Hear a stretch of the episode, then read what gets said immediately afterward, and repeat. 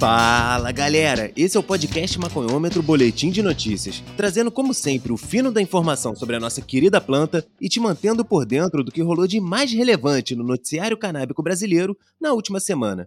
Eu sou o Tom e nesse episódio eu vou deschavar aquela inteirinha de destaques canábicos entre os dias 2 e 8 de agosto de 2021. Vamos que vamos? Na Argentina, o Ministério da Saúde, através do programa de cannabis medicinal, fez a primeira entrega de formulações à base de cannabis a pacientes com epilepsia no Hospital Garrahan. Essa ação marca o início da nova política que tem como objetivo garantir e promover cuidados de saúde integrais e o acesso gratuito ao óleo de cânhamo para quem aderir ao programa. A iniciativa do Ministério garantiu pela primeira vez o acesso ao óleo de cannabis de qualidade farmacêutica, purificado e altamente concentrado para o tratamento de pacientes com epilepsia resistente a medicamentos com convulsões associadas à síndrome de Lennox-Gastaut, à síndrome de Dravet e epilepsia relacionada à esclerose tuberosa. Os frascos de 35 ml de solução oral serão distribuídos para atender às demandas dos próximos meses de 14 pacientes que tratam de suas patologias no hospital, marcando um claro avanço no acesso à terapia canabinoide. Em 15 de julho, foi aprovado na Câmara dos Senadores da Nação o projeto de lei que instituía o marco regulatório da cadeia de produção, industrialização e comercialização da planta de cannabis, suas sementes e seus derivados de uso industrial e medicinal, inclusive pesquisas científicas visando atender o mercado local e gerar exportações. Indicou-se também que o primeiro objetivo do projeto consiste em estabelecer um marco legal que autorize, por meio de um forte esquema regulatório, as etapas de semeadura cultivo, colheita, produção, armazenamento, transporte, comercialização, importação, exportação e posse de sementes de cannabis, da planta de cannabis e seus derivados. O segundo objetivo, conforme detalhado na iniciativa, consiste em legalizar os diversos vínculos produtivos e de comercialização do cânhamo e seus derivados. Sensacional! Pesquisa aponta que quase 50% dos brasileiros usariam ou recomendariam a cannabis medicinal para seus familiares, se prescrito por médicos. Sensacional! Esse número foi levantado em uma pesquisa feita com 800 pessoas pela Toluna Insights, em parceria com a Clever Leaves. Grande parte dos entrevistados também sabia para quais doenças o uso medicinal da cannabis pode ser usado.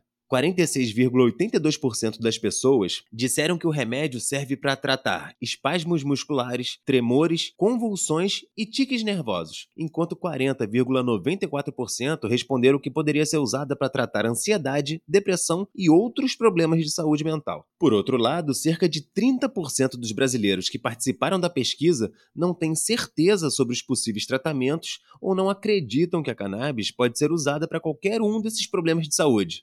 É só pesquisar, né, galera? Informação é o que não falta.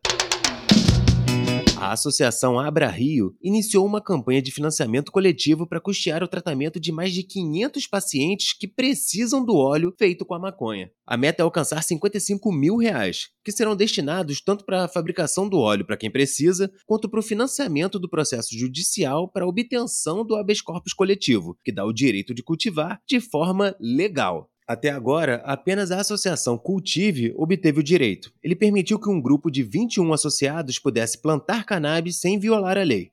Apesar de fundada no ano passado, a Abra Rio começou a funcionar em março desse ano. E já nos primeiros três meses, o número de associados era quase 60 pessoas. Agora a entidade pretende ajudar mais de 500 pessoas a obterem um produto derivado da maconha. O mercado de cosméticos com infusão de CBD deve crescer vertiginosamente nos próximos três anos. A empresa de consultoria e pesquisa de tecnologia global Tecnavio relata que o mercado de CBD teve um aumento CAGR de quase 25% desde 2020, uma tendência que deve continuar até 2024. O relatório apresenta uma análise atualizada do cenário de mercado atual, seu ambiente, tendências e motivadores. Como o mercado está fragmentado, os pesquisadores dizem que seu grau de fragmentação aumentará rapidamente durante o período de previsão. Os cosméticos com infusão de CBD incluem fragrâncias, cuidados com a pele, maquiagem e cuidados com os cabelos e são distribuídos globalmente. O mercado global de óleo CBD é segmentado por produto e inclui óleos CBD derivados de maconha com e sem THC, enquanto o mercado global de produtos comestíveis com infusão de cannabis compreende alimentos e bebidas. Nos Estados Unidos, previsão é de 36 bilhões de dólares em vendas de maconha para fins recreativos até 2023. Não há dúvida de que, se aprovado, o projeto de legalização da cannabis do líder da maioria do Senado, Chuck Schumer, seria um evento histórico para a indústria de cannabis dos Estados Unidos. Sem dúvida, o mercado explodiria. Já não está explodindo, né? Mas o que provavelmente acontecerá com o mercado se isso não acontecer e não houver mudanças na política federal? Pablo Zuanich, da Cantor Fitzgerald, acredita que, mesmo sem essas mudanças, as operadoras multiestaduais dos Estados Unidos continuarão a se beneficiar do crescimento cada vez maior das vendas e de novos estados legais que estão implementando seus programas de maconha para adultos ou aprimorando seus programas existentes de uso medicinal da maconha. Segundo o analista, as vendas devem chegar a 36 bilhões de dólares até 2023, ante 17 bilhões em 2020. Como se constatou, os operadores de cannabis multiestaduais costumam ter melhor desempenho em estados com sistema de licenciamento mais restritivos, pelo menos de acordo com suas margens EBI-TDA, que costumam ser o dobro ou mais do que as alcançadas nos estados ocidentais menos restritivos, explicou o analista. Zuanite projeta um crescimento ano após ano na faixa de 25% para 2023 e 2024, conforme mais estados legalizam o uso de maconha.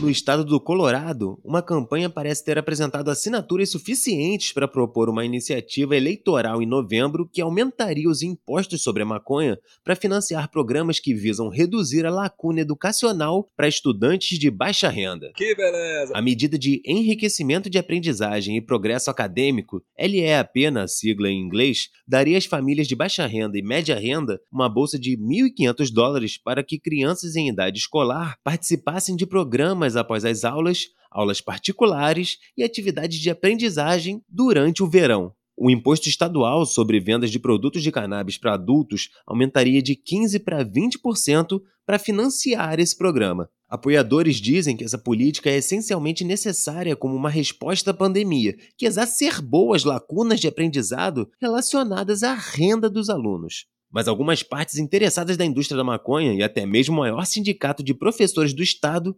expressaram preocupação com a proposta. De qualquer forma, essa campanha entregou cerca de 200 mil assinaturas da medida ao gabinete do secretário de Estado na semana passada. E olha que só precisava de 124.632 assinaturas válidas para se qualificar. Mônica Burton, representante da campanha da LEAP, disse ao Colorado Public Radio que a grande quantidade de assinaturas realmente demonstra o amplo apoio do Estado a esse problema. A perda de aprendizado que vimos durante a pandemia é muito maior do que jamais tínhamos visto essencialmente para nossas famílias de baixa renda e nossos alunos que não têm acesso aos mesmos recursos. Além de incidir um imposto extra de 5% sobre a cannabis, a iniciativa também pede um reaproveitamento da receita do Estado gerada de arrendamentos e aluguéis para operações realizadas em terras do Estado. Os defensores estimam que a medida se traduziria em 150 milhões de dólares em financiamento adicional anualmente. Em Ohio, os legisladores do estado apresentaram formalmente um projeto de lei para legalizar o porte, a produção e a venda de maconha, o primeiro esforço desse tipo na legislatura estadual. Isso ocorre no momento em que os ativistas buscam uma iniciativa eleitoral separada que efetivamente forçaria o legislativo a considerar reformas semelhantes sobre a planta. Os representantes Casey Weinstein e Terence Upchurch, ambos do Partido Democrata, apresentaram um projeto de lei semanas depois de circular um memorando para obter apoio de colegas para a medida. O projeto de lei de 180 páginas legalizaria a posse de até 5 onças de cannabis, cerca de 140 gramas, para adultos de 21 anos ou mais, permitiria o cultivo de até 12 plantas para uso pessoal. Também inclui disposições para eliminar condenações anteriores por posse e atividades de cultivo que estão sendo tornadas legais de acordo com essa medida. Muito bom, muito bom! Um imposto de consumo de 10% seria cobrado sobre as vendas de maconha, com a receita primeiro indo para o custo de implementação e em seguida sendo dividida entre os municípios com pelo menos uma loja de cannabis, 15%, condados com pelo menos uma loja, 15%, educação, 35% e infraestrutura, os outros 35%. É hora de liderar Ohio para a frente. Esse é um grande passo para a reforma da justiça criminal, para nossos veteranos, para oportunidades econômicas e para nossas liberdades individuais. Disse Casey em um comunicado à imprensa. O Departamento de Comércio do Estado seria responsável por supervisionar o programa e emitir licenças comerciais de maconha. Maconha, doido. Os municípios podem individualmente restringir o tipo e a quantidade de maconha que opera em sua área. O projeto afirma especificamente que o programa existente de maconha medicinal do Estado não seria afetado pelo estabelecimento de um mercado de consumo adulto. Até porque em vários outros estados, tanto o uso adulto quanto o medicinal são legalizados, né?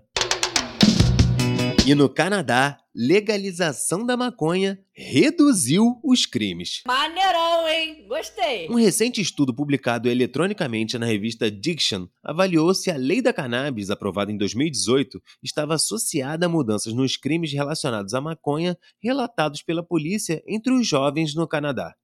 Tratou-se de um modelo de série temporal usando dados de incidentes criminais diários no país, de 1 de janeiro de 2015 a 31 de dezembro de 2018, da pesquisa uniforme canadense de relato de crime. Foram levantados os delitos relacionados com a cannabis relatados pela polícia entre jovens de 12 a 17 anos, 32.178 casos de jovens do sexo masculino e 9.001 casos do sexo feminino. Para as mulheres, a legalização foi associada a uma redução equivalente a 64,6% de crimes relacionados a cannabis relatados pela polícia por dia. Para os homens, a legalização foi associada a uma queda de 57,7% também dos crimes relacionados a cannabis por dia os resultados foram inconclusivos quanto à existência de associações entre a legalização da cannabis e padrões de crimes contra a propriedade ou crimes violentos. Assim, segundo o estudo, a implementação da lei da cannabis no Canadá em 2018 parece ter sido associada à redução de 55 a 65% em crimes relacionados à cannabis entre jovens do sexo masculino e feminino. Ou seja, se legalizar, o crime diminui. Mas será que a proibição interessa a alguém? Vai responder não, puta!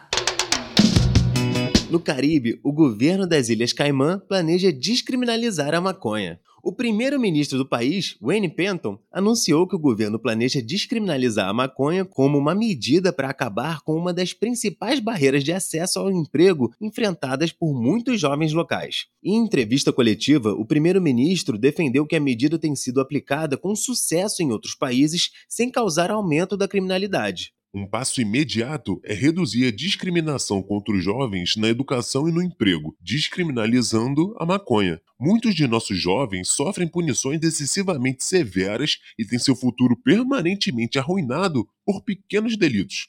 Em muitos casos, a punição supera em muito o próprio crime como foi demonstrado com sucesso no Canadá, no Reino Unido e em vários estados dos Estados Unidos, a descriminalização é uma ferramenta eficaz e não demonstrou aumentar a atividade criminosa. Disse Penton. Conforme publicado pela imprensa local, a proposta foi uma das várias reveladas em um discurso que projetou a agenda proposta pelo governo para melhorar a vida da maioria da população do país e distanciando as Ilhas Caimã das políticas históricas de governos anteriores que favoreciam os negócios em detrimento das pessoas. Bateu uma salva de palma aqui pro profissional. Para fechar por hoje, no nosso vizinho Paraguai, dirigentes do movimento de resistência camponesa de São Pedro se reuniram com o presidente do Congresso Nacional para pedir a legalização da cannabis para fins medicinais. Também estiveram presentes no encontro os senadores Oscar Salomão, que é presidente do parlamento, Hugo Richter e José Ledesma. Eulálio Lopes, líder da região de Aguerito, relatou a difícil situação enfrentada pelas 15 mil famílias de camponeses que subsistem graças ao cultivo da cannabis. Eles enfrentam as piores condições possíveis em meio a uma precariedade tremenda. Perseguidos pelas forças de segurança, promotores e juízes dificilmente têm chance de sobreviver. O resultado de ser tratado como criminoso é a vulnerabilidade à presença de traficantes de drogas que, por sua vez, se escondem atrás de políticos que eles próprios têm a responsabilidade de financiar. Disse Lopes. Enquanto isso, os líderes argumentaram que a maioria dos agricultores cultiva maconha sob pressão de organizações criminosas, enquanto o restante o faz para obter uma renda que os ajude a sobreviver. Além disso, afirmaram que a única forma de mudar essa realidade é legalizando a maconha. Justo. Nosso país não pode continuar dando as costas à cannabis como se fosse uma planta satânica. Reclamaram os líderes camponeses. Os ativistas do movimento de resistência camponesa asseguraram que as autoridades foram receptivas à proposta. No dia 1 de setembro acontecerá uma reunião, na qual proporemos o estudo das leis que permitem a legalização da cannabis no Paraguai. Finalizaram. Tomara, quem sabe a legalização do Paraguai resulta na extinção do famigerado prensado e as flores finalmente dominem esse mercado. E por hoje é só isso tudo, galera. Esses foram os destaques da semana entre os dias 2 e 8 de agosto de 2021. Esse episódio contou com notícias dos veículos Cosmetic Innovation, da Boa Brasil, Wideria, Sechat, Smoke Buddies, Boa Saúde, Canalize e Estadão. Para facilitar mais ainda para geral, o Cannabis Monitor está disparando uma newsletter semanal, um relatório completo e gratuito com tudo de importante que circulou sobre a planta no Brasil e no mundo, além de dicas de conteúdo canábico e atualização sobre eventos, os nossos podcasts e lives. Enfim, se cadastra lá no nosso site para receber de mão beijada toda semana esse conteúdo e não perder nada sobre o universo canábico. Esse podcast é uma parceria entre o Cannabis Monitor e o Jornal da Maconha. Olha que bacana! Para acompanhar nosso monitoramento diário de notícias sobre a planta, siga o Cannabis Monitor no Instagram ou visite o nosso site, cannabismonitor.com.br. Espalhe esse podcast para geral e, se puder, fortalece um qualquer na nossa campanha de financiamento coletivo. O endereço é apoia.se barra cannabismonitor. Esse episódio foi gravado remotamente e contou com pesquisa e roteiro de Gustavo Maia e com minha apresentação e edição. Segue lá no Instagram e no Twitter. Eu sou o Tom. Boa semana pra geral e aquele abraço!